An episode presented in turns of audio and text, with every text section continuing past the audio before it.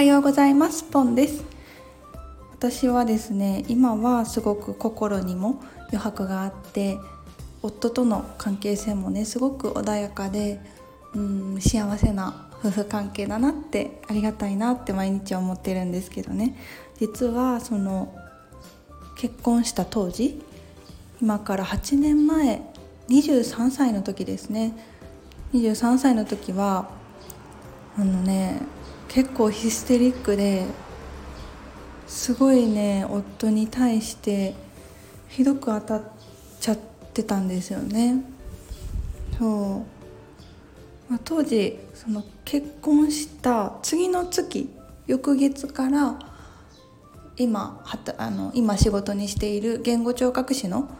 えっと、専門学校養成校に入学したんですよ。そう、まあ、それまでは実家に住んでたので一気にその主婦っていうのと学生っていうのでその学生もね結構片道ドアツードアで2時間ぐらいのところやったんですよね。そうでチャリ自転車も 自転車乗って駅まで行って電車で学校の近くまで行ってそこからまた自転車で学校まで行ってみたいな感じで学校もすごい田舎の中にあったからもうね自転車を使いこなしてたんですけどまあそれだけでもめっちゃ体力もいるしそれで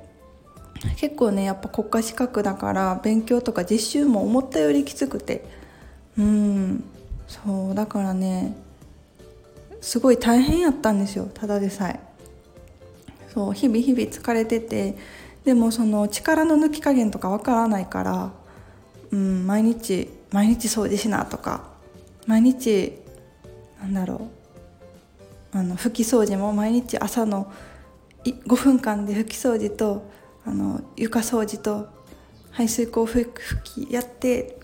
でみたいな感じでもうほんまに分刻みのタイムスケジュールを組んでたんですよね。でもそれで、まあ、ベースがクタクタなんですよ。体力も心も。ベースがクタクタでまあそこにねうん私はうんなんだろう。なんかね夫に精神的にちょっと依存してた部分があるかな。うんなんか絶対的な味方。もう絶対的な安心できる存在っていうのはなんか当時は夫しかいない。私には夫しかいないって思ってたんですよね。そうだからなんかねちょっとコントロールしようとしてた感じかな。自分が気に入らないとかうん。うん。まあ、当時はね私がは、えっと、学生で夫だけが働いてくれていたからそのお金の使い方でちょっと揉めたりうんすごいね。私はちょっとでもうんなんだろう。なんかねちょっとでもこう気持ちがカーッすぐねカーってなってたんですよ。カーって。もうイライライラカーってなってそうすると抑えられなかったんですよ。もうね言っちゃうのすぐに、うん、だから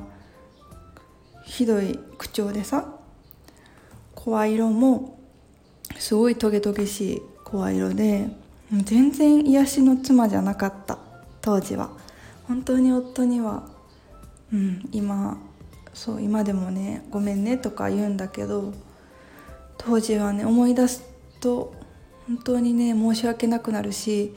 まあ、そうやってカーってなって夫に切れた後もすごいね自己嫌悪で泣いてたんですよ。自分が、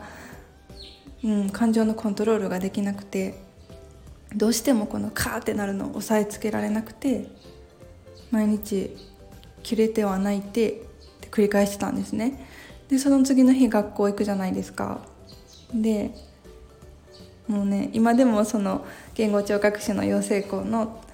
あの学生の時の友達とは交流があるんですけどポンちゃんは毎朝ね教室に入ってきた時の表情で あのその前日旦那さんと何があったか分かるって言われるぐらいもうね目パンパンで泣き晴らしていったり眉毛ハの字ですごいしょんぼりした顔していったりそう。もしくはこう眉毛がつり上がってカッカした切れた顔でいったりもうね感情のコントロール対夫に対しての感情のコントロールが本当にやりたいけどできなくてっていうね苦しい日々がありました。うん。まあ、そっからあのえーとね、結婚してすぐ入学して3年生の学校だったんですけど、えー、3年生卒業したんですよね。3年間で卒業してした3月。3, 3年生の3月にあの小原美樹さんのところにワンデーセミナー取説セミナーっていうのを受けに行ってそこでそのお姫今でいうお姫様練習ノートうん、感情記録ノートなんですけどそれを学ぶんですよね、まあ、そこから本当に変わりました。感情のうん今まではこう、うん、不本意なぶつけ方を夫にしてたんですけど感情を。そうしちゃってたんですね。それがその感情記録ノート教えてもらった方法をやる中でだんだんと自分が心地よい感情にうん、一旦閣下しても受け入れて寄り添ってで自分の心地よい感情に目を向けていく。っていう練習を繰り返してそう今があるんですよね、まあ、それをね一人で34年続けたんですよそのノートを。それですごい効果を肌で感じたし夫との関係性も変わったし日々の幸福度も変わりました。そうそれであのついに満を持して昨年の11月にその継続講座のねライフデザイン講座っていう方あの講座を受けたんですよね。本当にそのノートだけでも私はすごく効果があったし、まあ、ライフデザイン講座を受けてからはもう何倍ものまた効果があったんですけど、うん、あのタイミングで出会えてよかったなって思います。うん本当に苦しくてどうしたらいいか分からなくていろいろパートナーシップの本とか自己啓発本とか心理学の本読んで実践しても全然すぐねまたカッカーってなって切れちゃう。で自己嫌悪で泣くみたいな日々が辛かったからそこから抜け出したのが本当に今はね嬉しいです、はい、ではではありがとうございました。